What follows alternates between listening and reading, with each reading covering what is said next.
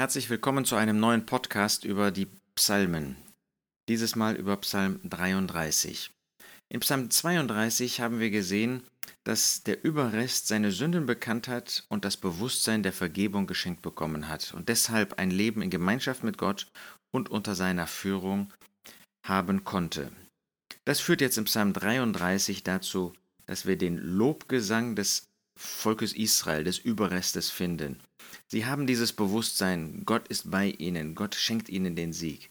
Sie singen deshalb ein neues Lied, ein Lied eben des Triumphes für Gott. Und so sind sie auch zum Segen für alle, sogar für alle Nationen.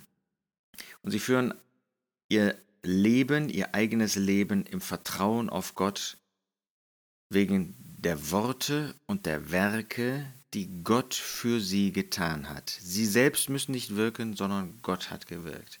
Ist das nicht auch bei uns der Fall? Wir dürfen diesen Lobgesang haben, in diesem Bewusstsein, der Herr, er führt uns, der Herr gibt uns den Sieg. Und dann dürfen wir ein neues Lied singen. Ja, das werden wir im Himmel tun. Ähm, das sehen wir ja in, Offen, in dem Buch der Offenbarung. Aber schon hier auf dieser Erde dürfen wir dieses neue Lied gewissermaßen vorwegnehmen und dürfen zum Segen für andere sein, durch unser Leben, natürlich auch durch ein Bekenntnis. Und dann führen wir ein Leben im Vertrauen auf Gott, weil wir ein Bewusstsein haben, nicht wir tun etwas, nicht wir haben etwas bewirkt, sondern Gott hat in Christus Jesus alles getan.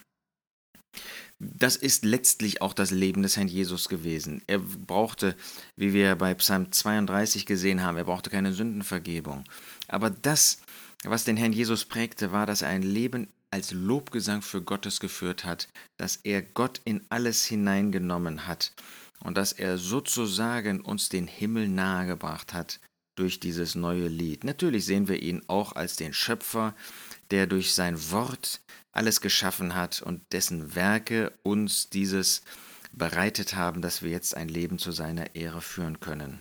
Das ist einer der wenigen Psalmen in dem ersten Buch der Psalmen, die nicht von David geschrieben wurden oder ich sage besser, die nicht hier David zugerechnet werden. Aber da dieser Psalm zu Psalm 32 gehört, ganz offensichtlich sozusagen eine Antwort darauf ist oder eine Weiterführung, ähm, können wir gar nicht sagen, dass er nicht von David geschrieben worden ist, aber es wird einfach hier nicht angeführt. Eigentlich ähnlich wie Psalm 24 eine Fortführung von Psalm 23 ist, ist Psalm 33 eine Fortführung von Psalm 32. In Psalm 23 finden wir, wie Gott den Überrest führt und dann zu dem wunderbaren Lob des Herrn im Psalm 24, der kommt und nach Jerusalem kommt und dort ein, ähm, hineinläuft und eingeführt wird, triumphierend dort dann besungen wird. So ist Psalm 33 auch dieses, ähm, dieser Lobgesang zur Ehre Gottes, der das Volk an das Ziel bringen wird. Jubelt ihr Gerechten in dem Herrn. Ja, sie haben nicht Gerechtigkeit in sich selbst, sondern sie haben Gerechtigkeit in dem Herrn und deshalb jubeln sie in dem Herrn. Er hat sie gerecht gesprochen. Er hat sie jetzt auf einen Weg der Gerechtigkeit geführt. So ist das auch bei uns. Gott führt uns auf einen guten Weg. Wir selber wären weder auf die Idee gekommen, noch hätten wir die Kraft, ähm, noch hätten wir die Entschiedenheit dafür. Den Aufrichtigen geziemt Lobgesang. Was anderes geziemt uns als solche, die jetzt mit dem Herrn leben, die mit dem Herrn leben wollen die in Aufrichtigkeit ihm dienen wollen, alles verdanken wir ihm, deshalb geziemt unser Lobgesang. Preist den Herrn mit der Laute, singt ihm Psalmen mit der zehnseitigen Harfe, singt ihm ein neues Lied, spielt gut mit Jubelschall. Denn gerade ist das Wort des Herrn und all sein Werk ist in Wahrheit. Ja, wir wollen einen Lobgesang für Gott bringen. Und das wollen wir aus unseren Herzen tun, wie das in Epheser 5 ausdrücklich gesagt wird. Aber es darf auch hörbar sein, dieser Lobgesang zur Ehre Gottes für andere, dass sie sehen, dass wir dankbar sind für dieses Wirken Gottes, dass er uns zu Gerechten gemacht hat, dass er uns Erlösung geschenkt hat. Andere dürfen daran Anteil haben. Aber das bezieht sich auch auf unser Leben. Unser Leben soll ein Lobgesang für Gott sein, soll ein Hinweis sein auf Gott, soll eine Anbetung Gottes sein. Das ist doch der Gedanke in Römer 12, dass wir unser Leben als ein äh, lebendiges Schlachtopfer ihm zur Verfügung stellen. Das ist ein Lobgesang. Das soll nicht nur unsere Worte sein, das soll in Übereinstimmung auch mit unserem Leben der Fall sein. Er hat gerade Wege. Das, was er uns zusagt, das tut er auch. Und äh, da ist nichts irgendwie Krummes auf seinen Wegen. Nein, er liebt die Wahrheit, er ist die Wahrheit. Der Herr Jesus ist die Wahrheit und er führt uns in Wahrheit auf einem Weg der Gerechtigkeit. Er liebt Gerechtigkeit und Recht und wenn er das liebt, wie viel mehr wir, die wir abhängig sind von ihm, wie viel mehr sollten wir diesen Weg lieben und uns trennen von Ungerechtigkeit und von Unrecht. Die Erde ist voll der Güte des Herrn.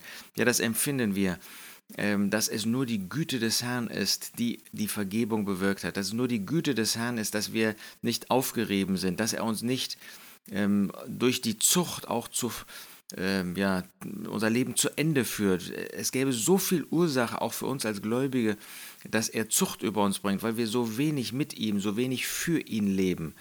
Aber seine Güte ist nicht zu Ende, sie ist, die Erde ist sogar voll dieser Güte. Durch das Wort des Herrn sind die Himmel gemacht worden und all ihr Heer durch den Hauch seines Mundes. Jetzt sieht der Psalmist die Größe Gottes, wir dürfen sagen die Größe des Herrn Jesus. Es war nur ein Wort und dann stand alles da. Durch das Wort des Herrn hat er Himmel gemacht. Das ist ja das, was wir gar nicht erfassen können. Wir sehen gerade ein Stück, einen kleinen Teil des sichtbaren Himmels. Aber er hat auch die unsichtbaren Himmel gemacht. Er hat alles gemacht durch den Hauch seines Mundes. Er sammelt die Wasser des Meeres wie einen Haufen legt in Behälter die Fluten. Hier sehen wir ein, ein Stück weit, wie der Psalmist erkennt, äh, was für gewaltige äh, Dinge Gott geschaffen hat. Vor dem Herrn fürchte sich die ganze Erde und vor ihm mögen sich scheuen alle Bewohner des Erdkreises.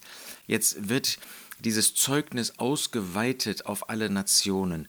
Der Herr ist ja nicht nur der Schöpfer seines Volkes gewesen, er ist ja nicht nur der Schöpfer der Erde für sein Volk gewesen, sondern für alle Nationen.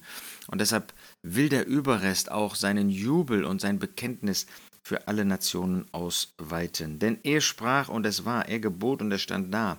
Das war für Gott ein kleines, diese Welt zu schaffen. Er hat einfach nur gesprochen und da war alles da. Das, was wir nicht mal im Ansatz erfassen, das hat er mit einem Wort geschaffen. So groß ist er.